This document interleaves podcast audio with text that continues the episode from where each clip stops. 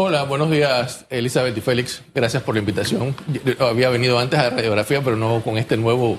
¿Qué le parece? Está muy bonito, muy, muy, muy moderno. No, y aquí usted se va a ver, mire. Sí. Ah, bueno. De lujo. Gracias.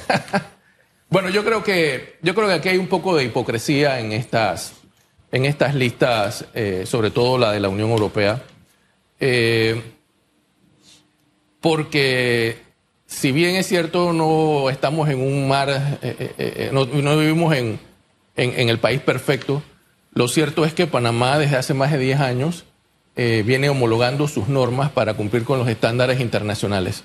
Específicamente desde el año 2009-2010 yo tuve la oportunidad de estar en, en el equipo negociador original que empezó precisamente a negociar tratados de doble imposición con diferentes países del mundo de hecho, Panamá tiene una red de tratados tributarios eh, interesante, eh, creo que tiene más de 30, no, recuerdo ahora mismo el número, tanto para evitar la doble imposición como para el intercambio de información, todas obviamente con cláusulas de intercambio de información.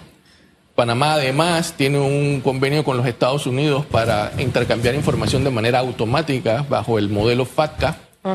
También Panamá es signataria de un convenio multinacional eh, para intercambiar información de manera automática bajo el, modelo o el régimen de los Common Reporting Standards, los famosos CRS. Panamá intercambia información de manera automática con más de 60 países en el mundo. ¿Incluyendo la Unión Europea? Incluyendo países de la Unión Europea, con los que tiene eh, en plena vigencia muchos tratados para evitar la doble imposición. Eh, y otros de tratados de, intercambio de información tributaria. Y en cuanto a la certeza del castigo, que es otro de los aspectos Panamá mencionados. También, eh, Panamá también es signataria de la Convención de Punta del Este, que habla sobre los flujos financieros ilícitos, porque esto no va únicamente en cuanto al tema de los delitos tributarios como precedentes de lavado de activos, financiamiento del terrorismo, financiamiento de las armas de destrucción masiva, sino cualquier tipo de flujo financiero ilícito, eh, como por ejemplo el dinero que se produce por actos de corrupción también son sujetos a todo esto. Eh, así que realmente yo, yo veo... Bueno, pero no todos los dineros que, vienen de la corrupción, eh, porque tenemos varios casos aquí en Panamá. Eh, al final, yo, yo, yo no soy experta como usted, pero yo sí creo que tenemos tareas pendientes, licenciado, y al final tampoco sé si es que quienes han ido a, a defender esta postura son las personas idóneas, preparadas, capaces de poder obviamente decir, señores, si yo tengo todo esto que usted me ha enumerado esta mañana, ¿cómo es posible que tú me mantengas en una lista de paraíso fiscal? Y le preguntaba yo con el tema respecto a la certeza del castigo, que, es otro de los aspectos también que se ha mencionado. Obviamente, dentro de la Unión Europea hemos conocido de muchos escándalos de tema de evasión fiscal y un montón de escándalos de corrupción. Y, y, para que la gente, perdón, tenga, tenga un poquito de información. Ahorita está Shakira, la gran Shakira que dejó Piqué, en todo un tema y hemos visto a muchas otras celebridades del deporte, de la música, con el, y de millones y millones de dólares de evasión fiscal. Este, ¿cómo, ¿Cómo uno digiere e interpreta este tema y con el aspecto de la certeza del castigo? Sí. Bueno, eh, obviamente tenemos un problema en la Administración de Justicia en Panamá, que eso lo toman en cuenta para el tema de las listas, ¿no? Eso, eso no hay ningún problema. Pero para terminar el punto de que hay un poco de hipocresía en todo este tema con la eh, lista de la Unión Europea, porque realmente lo que ellos están detrás es de nuestro régimen tributario territorial, porque ellos hablan que tenemos rentas exentas extraterritoriales que son perniciosas. Eso es nuestro sistema de renta territorial que siempre ha sido. ellos quieren que nosotros quitemos eso y pongamos una renta mundial. Pero para leerles lo que sale en periódicos europeos prestigiosos, España pierde en los paraísos fiscales de la Unión Europea más de 4.700 millones de euros en impuestos al año. ¿Cuáles son esos tinglados societarios que son los famosos paraísos fiscales de la Unión Europea? el Reino de los Países Bajos, Luxemburgo, Irlanda, Bélgica, Chipre, Chipre y Malta. Entonces, ¿de qué estamos hablando? El famoso caso del Danske Bank, el lavado de activos más grandes en la historia de la humanidad. ¿De dónde es Danske Bank? Es un banco europeo. Entonces, o sea, la Unión Europea no puede controlar ni siquiera el lavado de activos que, o, del lavado de dinero que hay, según los diarios eh, más prestigiosos del mundo, BBC, El Confidencial, eh, eh, y entonces a nosotros nos mantienen en una lista de estas. ¿no? Y hay otro reportaje de un periódico que se llama el Irish Times, que acaba de decir que la autoridad competente de Irlanda acaba de sancionar con una multa al Danske Bank, casualmente con 1.8 millones de dólares, por no cumplir adecuadamente con las normas de prevención de lavado de activos. Entonces, ¿de qué estamos hablando? Es decir, que hay jurisdicciones internacionales ubicadas en Europa que están incumpliendo y que hasta el momento no eh, son incluidas en estas listas grises de paraísos fiscales. Me gustaría conocer su opinión, no sé si la comparte, por ejemplo, la, eh, opinión de José Andrés Romero, un abogado reconocido con relación a, los temas tributarios. Él a conocer esta noticia de que Panamá todavía continúa en esta lista eh, gris, señala algunas recomendaciones que ahora corresponde es modificar las normas de la metodología de identificación del beneficiario final por parte de distintos reguladores sectoriales como pueden ser la banca, eh, los seguros y los valores. ¿Qué tan viable sería esta modificación? Porque aquí los organismos internacionales le piden a Panamá cambios y estos cambios en efectos van a la Asamblea Nacional, se aprueban y todavía continuamos en estas listas grises. Bueno, el, licenciado Romero es un, es un es un profesional de mucho éxito y muy, muy, muy prestigioso y yo podría hasta compartir con él algunas de sus posiciones. Eh, pero no debemos dejar de lado que una de las industrias más fiscalizadas y que más cumple con las debidas diligencias son precisamente el área financiera, las que usted acaba de mencionar. Eh, los bancos, las empresas aseguradoras eh, y las empresas que compran y venden sus títulos de participación o títulos de deuda en la bolsa de valores, en el mercado de valores. Eh, habría que ver, ¿no? Pero fíjese usted, hablando de beneficiarios finales, otra, otra noticia que salió en un periódico eh, en los Estados Unidos, en, Europa. En Inglaterra existe una, una, figura jurídica que se llama el English Limited Partnership. Esa figura jurídica en, el Reino Unido, de Inglaterra e Irlanda del Norte se utiliza para poner bajo su titularidad una serie de activos. Eso está muy bien. Pero eh, no necesitan o no requieren que se registre el beneficiario final de ese English uh, Limited Partnership. Y no es hasta ahora, y no es hasta ahora que David Cameron, que fue primer ministro de Inglaterra, hasta ahora, agosto del 2022, que dijo que eh, debe existir un registro de beneficiarios finales eh, de entidad, de, cuando los dueños de las entidades o los activos sean extranjeros y está proponiendo un Register of Overseas Entities. No es hasta ahora, sino hasta agosto del 2022. nosotros, obviamente, lo hicimos un poco tarde, que ese es uno de nuestros grandes problemas, que siempre vamos, eh, en el retrasados. vamos retrasados en el último vagón. Pero lo cierto es que ya tenemos una, una norma de registros de beneficiarios finales.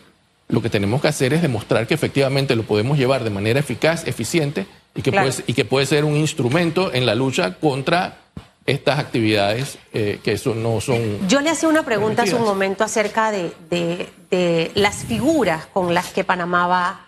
Esto, esto es como para mí como una audiencia, ¿no? Eh, necesitamos a los mejores para, para vender porque Panamá no debe estar en esta lista gris. Y lo hemos estado haciendo desde las administraciones pasadas eh, hemos tenido a las personas idóneas, en realidad hemos tenido la preparación suficiente para poder ir y demostrar que no nos merecemos estar en esas listas grises. Y lo segundo, usted hablaba de una pérdida en la Unión Europea por evasión fiscal de 4.700 millones de dólares. De España. España pierde 4.700 millones de euros al año en paraísos fiscales europeos. España solamente. Y ahí está la España es un país europeo, de la Unión Europea y, de la OCDE. Y ahí está la plata de Shakira y un, montón más. Para que usted vaya entendiendo un poquito este tema, porque me gusta llevar mucho los temas al, al, al, panameño común que va en el taxi, que va caminando y que va escuchando para que vaya entendiendo. ¿Cuánto es la evasión fiscal en Panamá? Bueno, no sé, no sé la, la cifra exacta de la evasión fiscal en Panamá eh, eso habría que preguntárselo. Pero con un número, yo me imagino que ni siquiera llegamos a, acercarnos a esa evasión que tiene eh, España u otros países que no están dentro de esta, de esta, de esta lista gris. Se lo pregunto y, ahí entonces refuerzo, ¿hemos tenido a las personas adecuadas? Eh, ¿Qué nos ha hecho en realidad falta? Si, si hemos alcanzado muchas cosas, licenciado, y en otras estamos pendientes. Muchas personas Hoy dicen, me llamaron porque me depositaron 5 mil dólares a mi cuenta del banco. Eh, la otra vez no podía mover porque tenía mil dólares en el banco. Eh, y de hecho ahorita muchos bancos están bloqueando las cuentas cuando sienten que las personas están hasta pasando de su límite. Muchos controles que en realidad el sector bancario siento en lo personal que sí ha establecido. Pero esto no es suficiente para que nos saquen de las listas grises. Sí. Bueno, yo, que tuve la experiencia de estar eh, desde el lado gubernamental hace más de 10 años, le puedo decir que lo que pasa es que cada vez que cambia un gobierno cambian las personas, cambian los equipos.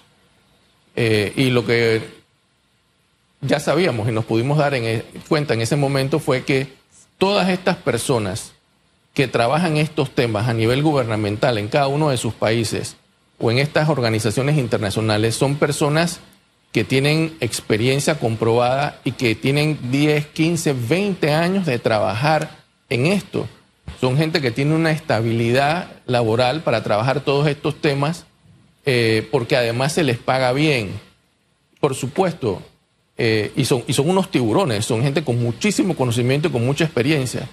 Entonces, por supuesto, nosotros cada cinco años vamos cambiando los equipos vamos cambiando las personas.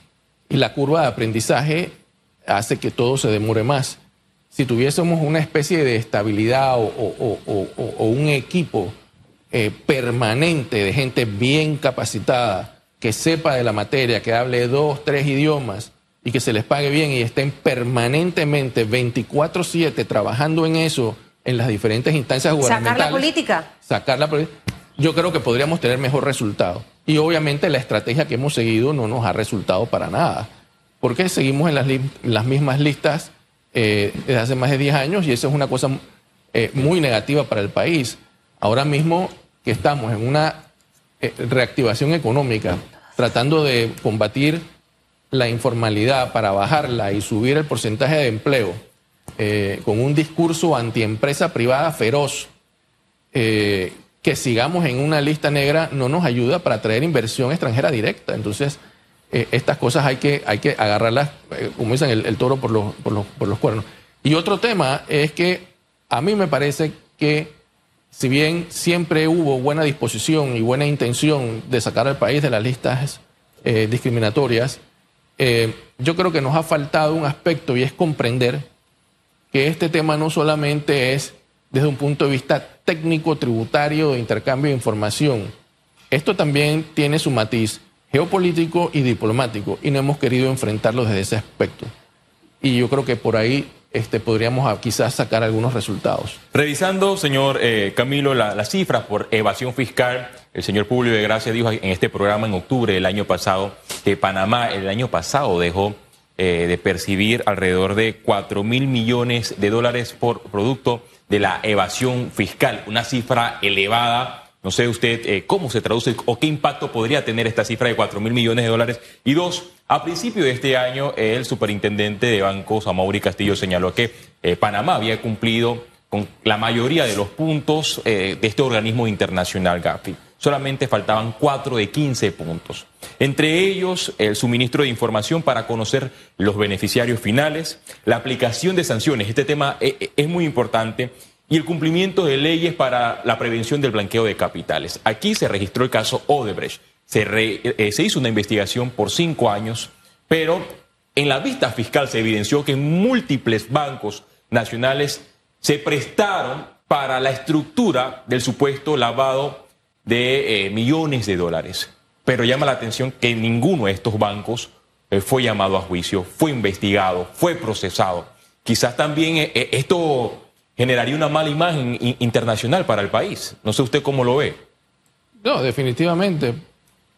Yendo al punto, el primero que me habías comentado de los 4 mil millones de evasión fiscal, que según el director general de ingresos sufre Panamá, ahí habría que ver si esos 4 mil millones de dólares de evasión son eh, en función de que se ha dejado pagar impuestos sobre la renta o no se ha cobrado adecuadamente ni se ha pagado el ITBMS.